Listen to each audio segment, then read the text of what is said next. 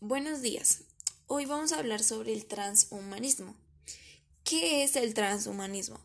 Es un movimiento cultural e intelectual internacional que tiene como objetivo final transformar la condición humana mediante el desarrollo y fabricación de tecnologías ampliamente disponibles que mejoren las capacidades humanas, tanto a nivel físico como psicológico o intelectual. Los pensadores transhumanistas estudian los posibles beneficios y peligros de las nuevas tecnologías que podrían superar las limitaciones humanas fundamentales, como también la tecnoética adecuada a la hora de desarrollar y usar esas tecnologías. Estos especulan sosteniendo que los seres humanos pueden llegar a ser capaces de transformarse en seres con extensas capacidades, merecedores de la etiqueta posthumano.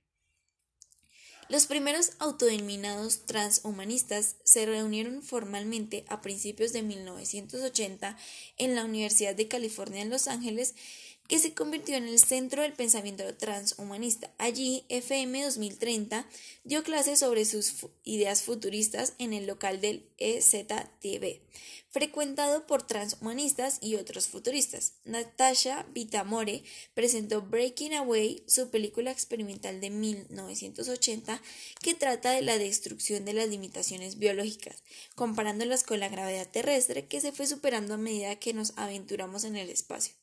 FM 2030 y Vitamore empezaron a organizar encuentros de transhumanistas en Los Ángeles, a los que acudían estudiantes de los cursos de FM, FM 2030, y publicó de las producciones artísticas de Vitamore.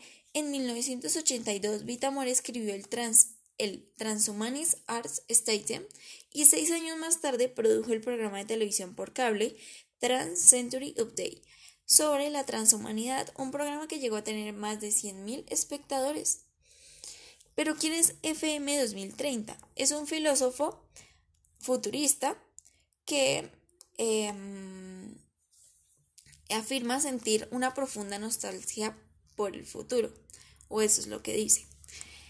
En fin, el transhumanismo no es malo por sí mismo, Podríamos llegar a ser una raza perfecta si jugamos bien nuestras bazas. Podríamos abandonar los comportamientos animales que nos hacen despreciar al débil y el ansia y la ambición del poder y dinero o los impulsos fisiológicos que sienten algunos congéneres nuestros por hacer daño. La ciencia y la tecnología nos abren las puertas a esa perfección, pero las cuales consecuencias del transhumanismo podrían dar el traste a nuestros planes.